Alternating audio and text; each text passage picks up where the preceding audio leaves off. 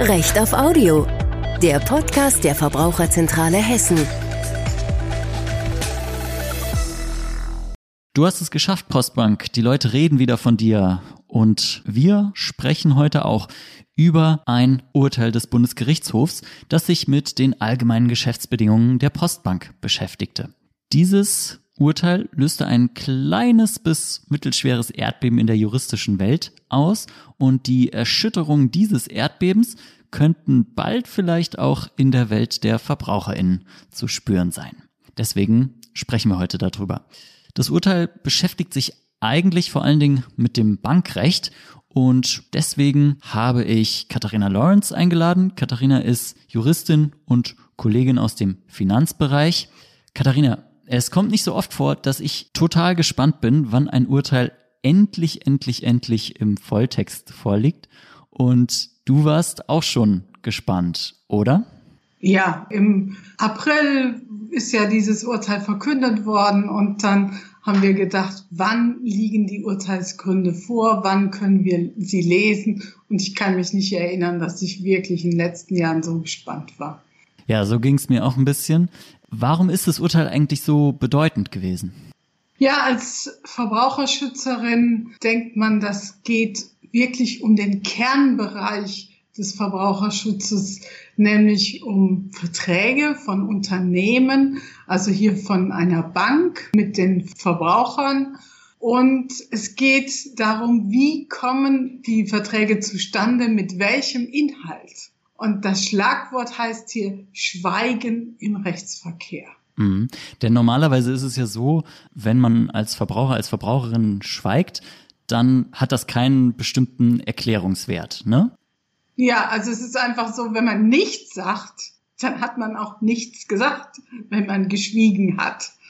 Wir kennen natürlich alle, dass auch Verträge durch konkludente ähm, Handlungen zu, zustande kommen können. Also auch wenn man nicht mit seiner Sprache sagt, kann man trotzdem mit seinem körperlichen Ausdruck klar machen, ich will einen Vertrag abschließen. Das ist der Klassiker, den jeder Jurist lernt. Man geht in ein, eine Bäckerei, wo man jeden Tag hingeht und nickt der Verkäuferin zu und die weiß, man will ein bestimmtes Laugenbrötchen. Ja, dann bekommt man das auch. Da hat man morgens noch überhaupt nichts gesagt und hat schon einen Vertrag abgeschlossen. Aber das ist ja dann kein Schweigen, sondern das ist ein Reden durch die Körpersprache. Fast auch so, ein, so eine Parallele, die man in die digitale Welt ziehen könnte. Wenn ich auf irgendwelche Buttons klicke und damit einen Vertrag schließe, dann sage ich ja auch nicht ausdrücklich irgendwie, ich würde gerne einen Vertrag schließen oder so, sondern dann ist dieser Klick auf den Button sozusagen mein Vertragsschluss, ne? Genau. Und das ist ähm, auch kein Sprechen, es ist aber auch eine Handlung. Und hier geht es darum, dass es ein Vertrag zustande kommt durch Schweigen im Rechtsverkehr. Mhm. Hintergrund ist ja so ein bisschen, warum haben wir eigentlich allgemeine Geschäftsbedingungen? Es geht ja um Massenverkehr, ne? Also die Bank will quasi irgendwie vereinheitlichen und will diesen ganzen Schritt auch beschleunigen. Mit welchem Inhalt kommt ein Vertrag zustande? Ja, mit allen VerbraucherInnen mit dem gleichen Inhalt. Manchmal müssen die allgemeinen Geschäftsbedingungen auch angepasst werden und darum ging es dann hier in diesem Urteil, ne?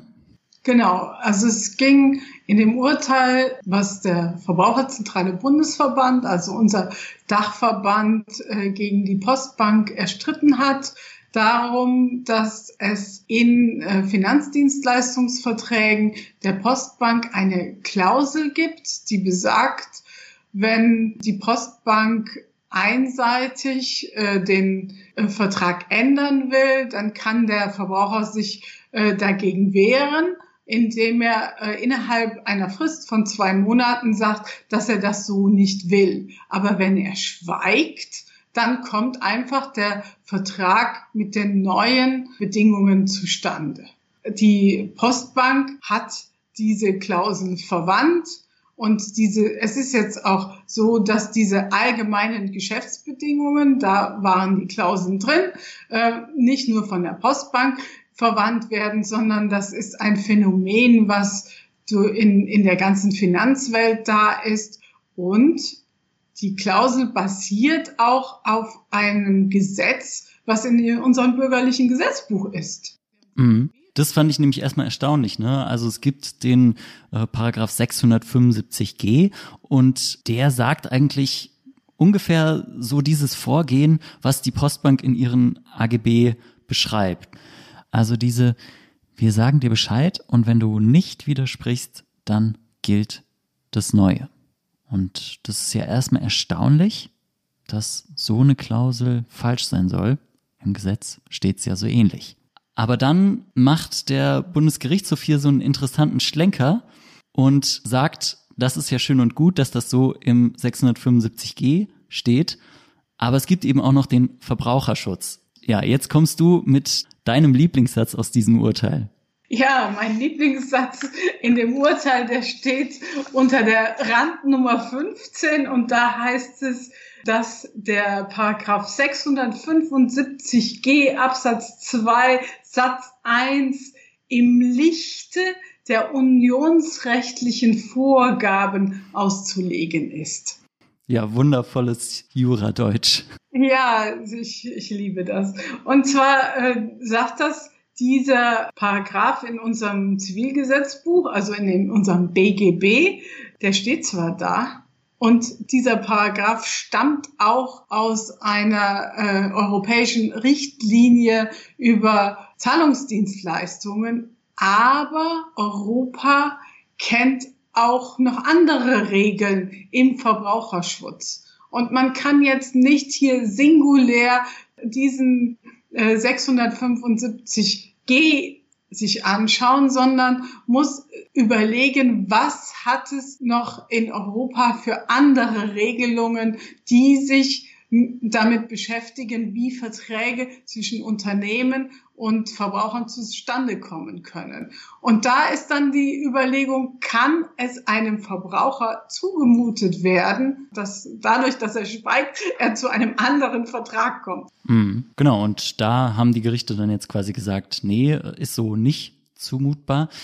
In dem Zusammenhang bezieht sich der Bundesgerichtshof dann auch auf ein äh, Urteil des Europäischen Gerichtshofs, ne, zur Dennis Bank, wo sich das quasi schon so ein bisschen angedeutet hat, wo sie quasi auch schon gesagt haben, ja, die Regeln zu den Zahlungsdiensten, die sind schön und gut, aber es gibt eben auch noch die Gesetze zum Verbraucherschutz auf europäischer Ebene und auch auf deutscher Ebene.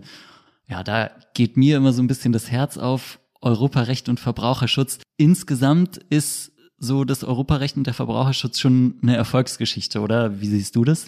Also ich denke auch, wenn mir jemand kommt und sagt, er mag Europa nicht, dann denke ich als erstes daran, wie viele positive Impulse und mehr als nur das, nämlich gute Gesetze sind aus Europa in den letzten 20 Jahren gekommen. Das hat mir im, in meiner alltäglichen Arbeit den Rücken gestärkt, dass nämlich Europa an den Verbraucher denkt und Dinge im Lichte des europäischen Rechts auch ausgelegt werden müssen.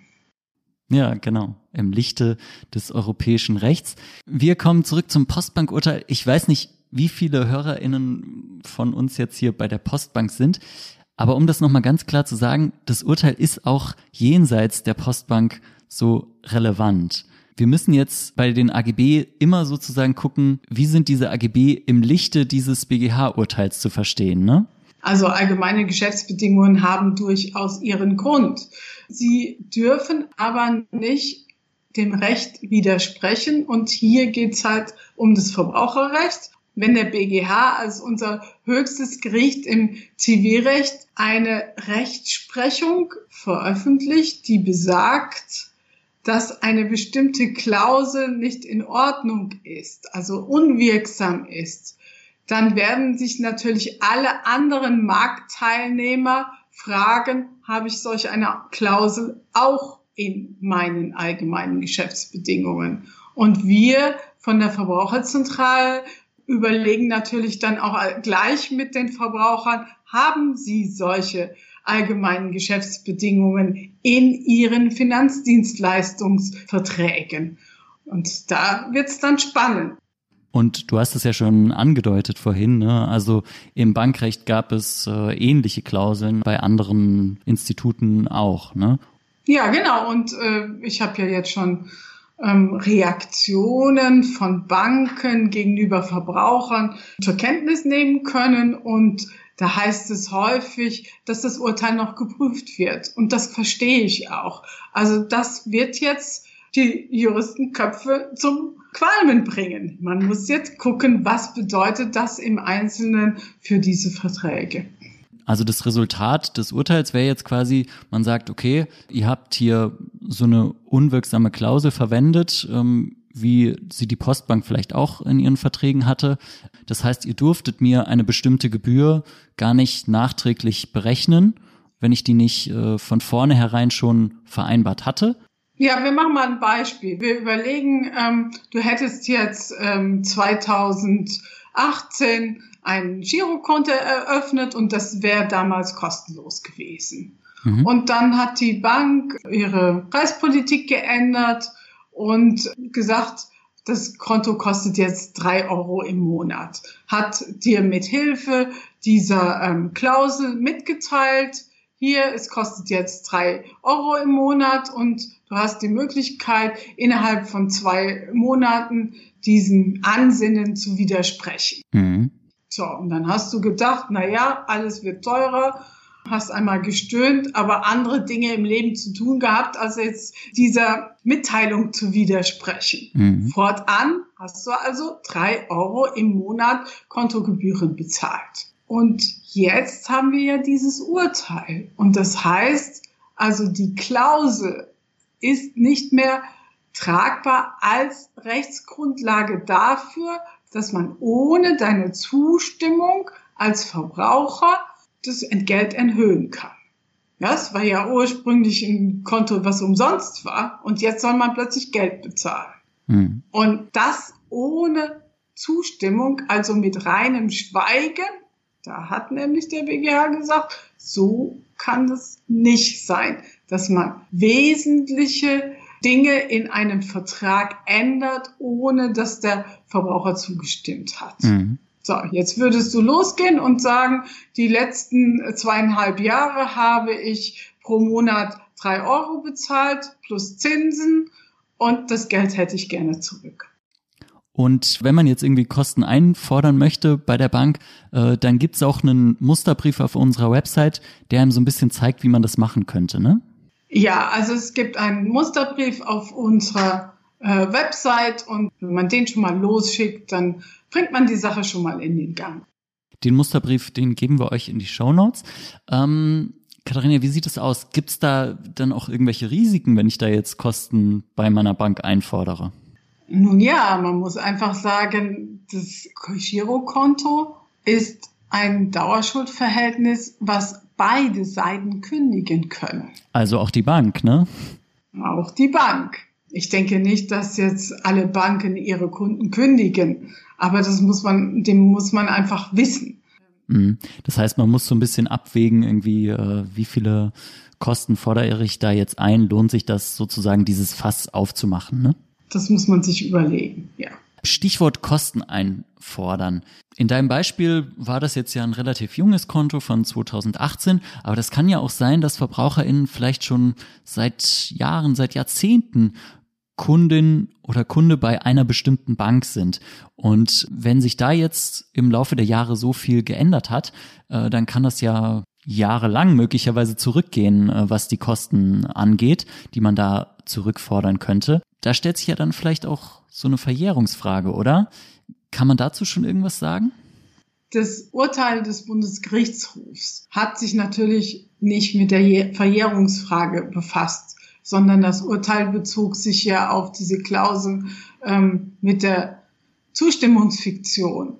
Aber wir haben eine Regelverjährung und die ist drei Jahre.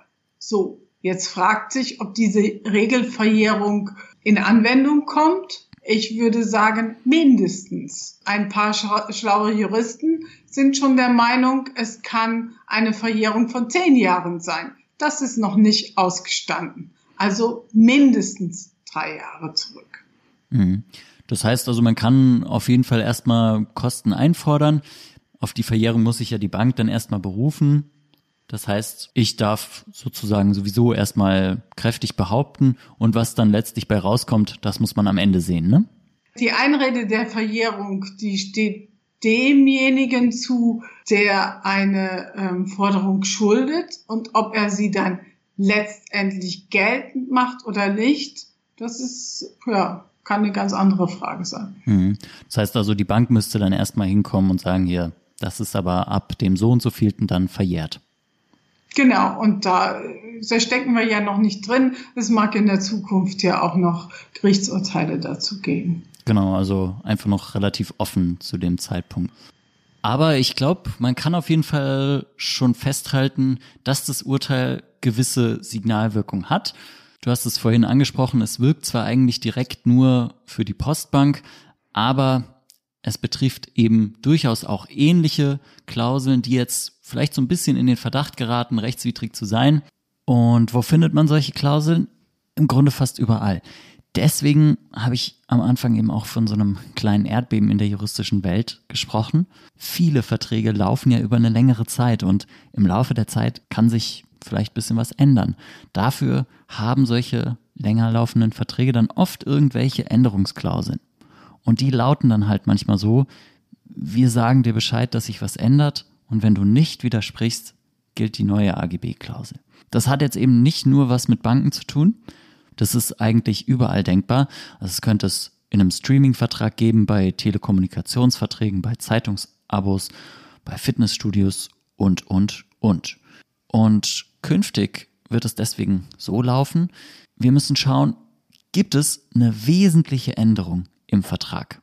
Und wenn wir so eine wesentliche Änderung haben, wie zum Beispiel eine neu eingeführte Gebühr oder eine erhöhte Gebühr, dann müssen wir uns fragen, gibt es eine Änderungsklausel, die dem Unternehmen so eine einseitige Änderung erlaubt. Und dann müssen wir uns fragen, wie passt das dann jetzt eigentlich zum Postbankurteil? Denn um das nochmal herauszuschälen, der BGH sagt, für wesentliche Änderungen am Vertrag braucht es quasi die ausdrückliche Zustimmung. Schweigen reicht nicht, egal was die AGB zum Thema Schweigen sagen. Da wird bestimmt die ein oder andere Klausel dann in Zukunft auffallen, die so rechtswidrig ist. Das können wir an der Stelle ja auch wieder als Erinnerung dienen lassen. Allgemeine Geschäftsbedingungen müssen sich immer auch an Gesetzen messen und sie können eben unwirksam sein, auch wenn Unternehmen ja gerne so tun, so ja, allgemeine Geschäftsbedingungen, die sind ja quasi sowas wie ein Gesetz, die sind quasi in Stein gemeißelt. Dem ist halt nicht unbedingt so. Verbraucherschutz geht diesen allgemeinen Geschäftsbedingungen manchmal vor, sodass das da, dazu führen kann, dass einzelne Klauseln unwirksam sein können.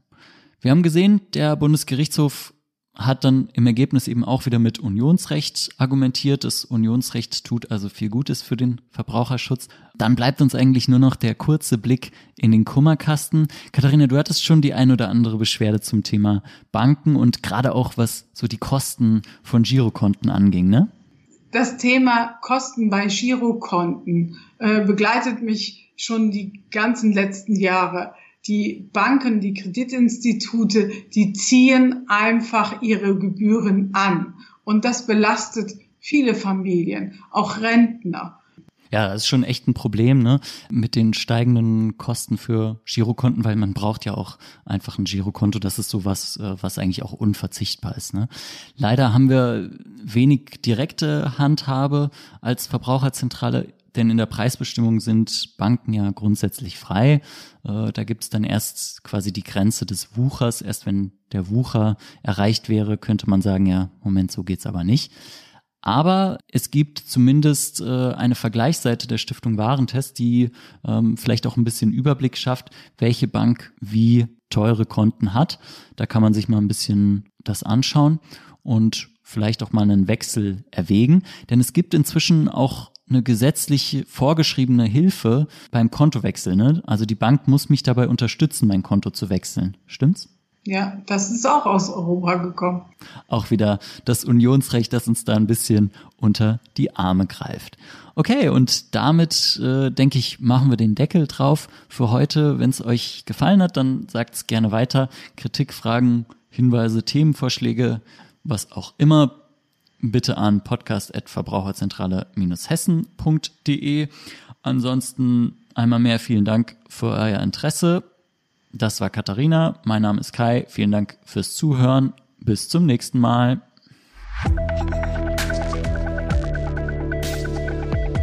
Recht auf Audio.